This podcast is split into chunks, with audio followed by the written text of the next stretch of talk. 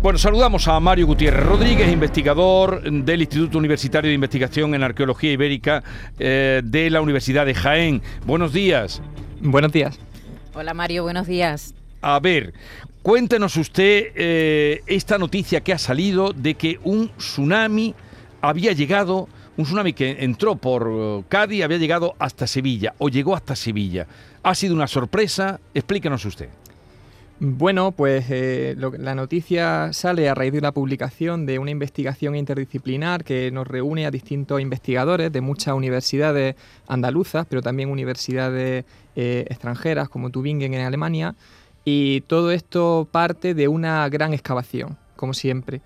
El patronato del Real Alcázar desde hace bastante años promueve un programa de investigaciones en el monumento que lo que persigue es dos cosas. Primero, entender la evolución del propio monumento y segundo, entender la ocupación humana en ese punto de Sevilla, desde sus orígenes hasta la actualidad. Esas excavaciones están siendo muy relevantes, salen en la prensa cada poco tiempo porque los hallazgos son muy, muy importantes y entre las distintas zonas excavadas está el patio de banderas. En, este, en, esta localización se hace una excavación donde se baja a 6 metros de profundidad con respecto a la cota en la que se camina hoy día en Sevilla y allí aparece un edificio romano eh, de una gran importancia. Es un edificio del barrio portuario de Sevilla, donde tenemos que imaginar edificios de almacenamiento, edificios comerciales, administrativos e incluso de culto. Eh, Sevilla tenía uno de los puertos más importantes de la Hispania romana porque por allí se exportaban una gran cantidad de toneladas de productos, entre ellos el aceite bético. En Andalucía... tan importante, ¿verdad? Exacto, tan importante hoy como ayer. y, entonces este puerto necesitaba una serie de infraestructuras, entre ellas este edificio, que destacaba por dos cosas. Primero, estaba muy bien conservado. Tenía paredes que tenían dos metros de alzado todavía, pero por otro lado Em, presentaba evidencias de haber sido destruido de forma traumática. Así es como empieza esto. De forma traumática, es decir, se ven los efectos, ¿no? Eh, habían quedado sepultados, porque claro, esto es como, va por capas. Como tú bien decías, Mario, debajo del Alcázar de Sevilla se han encontrado restos de palacios abaditas, enterramientos de la Edad Media. Es decir, que mm, va como por capas y, cada vez que se baja, supongo que vamos hacia, hacia la antigüedad, ¿no? Y ahí se han encontrado incluso conchas marinas, ¿no? Exacto, en, este contexto de destrucción, pues tienen que ustedes que imaginarse que este edificio tenía paredes eh, volcadas eh, en una misma dirección y en ese contexto destacaba por dos cuestiones. Primero, había materiales arquitectónicos que no correspondían con los materiales con los que se había construido ese edificio. Ese almacén estaba construido con rocas de piedra caliza, pero sin embargo, revuelto, encontrábamos otro tipo de materiales, pinturas murales, mármoles que venían de muchas procedencias del Mediterráneo antiguo, inscripciones, toda una serie de elementos, columnas que no, tenían relación con el edificio, una serie de elementos que habían sido arrastrados. Todo eso en unos sedimentos que tienen como unos 80 centímetros de potencia, en los que había capas de limo, capas de arena, y en esos sedimentos dentro había, como usted bien decía, no solamente conchas, sino también organismos eh, microscópicos, marinos y de estuario que conocemos como foraminíferos. Eh, conchas, eh, organismos, un edificio arrasado, diremos por una ola, evidentemente, ¿no? Por la ola que, lo, que lo arrasó completamente. Eh, e, e, ¿Eso es algo que se han encontrado es decir, en la excavación o lo iban buscando? ¿Ha sido una sorpresa encontrar las evidencias de, un tsunami en el siglo III? Efectivamente, ha sido una gran sorpresa. por un lado, este evento que ocurrió en el siglo III se ha reconocido en otros puntos del, litoral, en Portugal, mm. en Huelva, en Cádiz, en la desembocadura del Guadalquivir, pero nunca se había encontrado en Sevilla. Em, eh, deben ustedes imaginar que la zona de Doñana, lo que hoy es un entorno de marismas, en época romana era un mar interior que también estaba sometido a las mareas, es decir, tenía canales que dependiendo de la hora del día la, la lámina de agua era más profunda o menos profunda, pero en cualquier caso el mar se metía adentro. Y, y en todos esos espacios se había reconocido este evento, pero nunca en la ciudad de Sevilla. Eso ha sido un salto adelante en la investigación. ¿Y, cómo se repuso luego eh, todo el territorio que fue inundado por el tsunami? Porque debió causar un grave estropicio, ¿no? Sí, efectivamente. Eh, tenemos que imaginar que este litoral era uno de, las, mm, de los potentes eh, mecanismos económicos del Imperio Romano, en el sentido de que toda esta costa estaba plagada de factorías de salazones, factorías de producción de, garum. Em, justo coincidiendo con este evento, hay un declive de estas, de estas instalaciones, de estas factorías de salazón. Pero en el siglo IV se recuperan tanto esas factorías como las, las fábricas de las ánforas donde se transportaban por todo el mm. Mediterráneo antiguo estos productos.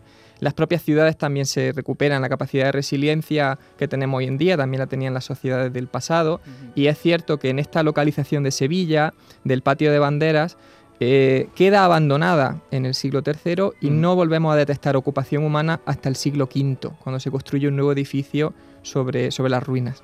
Pero, profesor, ¿qué les hace eh, iniciar esta investigación? ¿Dónde está la génesis de seguir el rastro de, del tsunami. desde, desde, el año 2010 está, están, e, este, este programa concreto que está desde el año 2010 cavando en el patio de banderas o antes. Incluso un poquito antes. Pero, pero digo la, génesis, ¿qué vieron? ¿Dónde está eh, el, el motivo de empezar esa investigación del tsunami que llegó hasta aquí? Bueno, pues tengo que dar las gracias al Patronato del Alcázar por promover estas investigaciones, pero también a, mis colegas Miguel Ángel Tavales, director de las intervenciones, y Enrique García Vargas, también profesor, ambos profesores de la Universidad de Sevilla. Em, Miguel Ángel Tavales, en el proceso de las excavaciones, pues él es un arqueólogo con una gran experiencia y entonces detecta que hay algo extraño, que ese contexto de destrucción no es usual. Entonces él requiere a especialistas que estudien este contexto y ahí es cuando entro yo que muy joven pues llegó allí a hacer una tesis doctoral y trabajo en cuatro ciudades de Andalucía, entre ellas Sevilla, en este contexto. Todo parte de tu tesis, ¿no? De tu tesis doctoral. Efectivamente. Eh, la pregunta que se me viene a la cabeza, Mario, yo sé que tú no eres meteorólogo ni nada de eso, es si ha pasado, ¿puede volver a pasar? Efectivamente, pero porque forma parte de la dinámica tectónica y planetaria, no solamente de la Tierra, sino incluso de otros planetas. Eh, hoy en día hay estudios publicados en revistas muy prestigiosas, como la revista Nature, donde se ha detectado eh, este tipo de eventos de, oleaje extremo en Marte.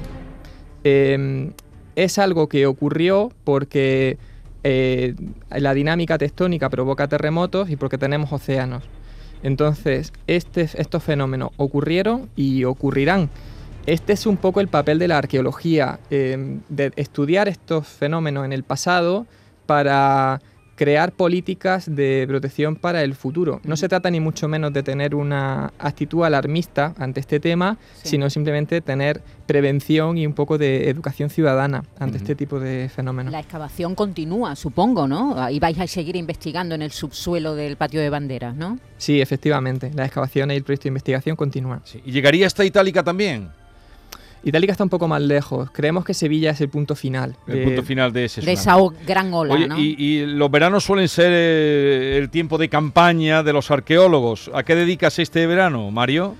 Bueno, pues este verano ha sido bastante intenso. Ya vamos por la mitad del verano y nos ha dado tiempo a excavar aquí en Jaén, en, en Mengíbar, con mis compañeros del instituto, a quienes saludo en, el Opidum ibérico de Iliturgi, una ciudad destruida por Escipión el, africano. Hemos trabajado en el contexto del Arco de Jano, un monumento fronterizo entre las, dos provincias del Imperio Romano, de la Bética y la Tarraconense. Incluso he tenido tiempo de estar en Roma, en una estancia de investigación. Los veranos de los arqueólogos son intensos, siempre. Entonces, Mengíbar mm, tiene patrimonio como para eh, visitarlo, para conocerlo.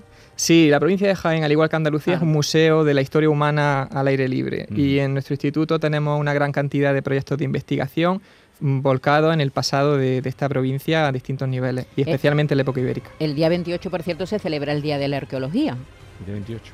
el día 28 de, esta semana, sí. Nos hemos adelantado. Bueno, Mario Gutiérrez Rodríguez, investigador del Instituto Universitario de Investigación en Arqueología Ibérica de la Universidad de Jaén. Gracias por estar con nosotros. Aclararnos esto del tsunami que llegó en el siglo III hasta Sevilla, hasta Hispalis y suerte para los trabajos emprendidos y los que tenga en desarrollo este verano. Pues muchas gracias y buenos días. Un, abrazo, gracias.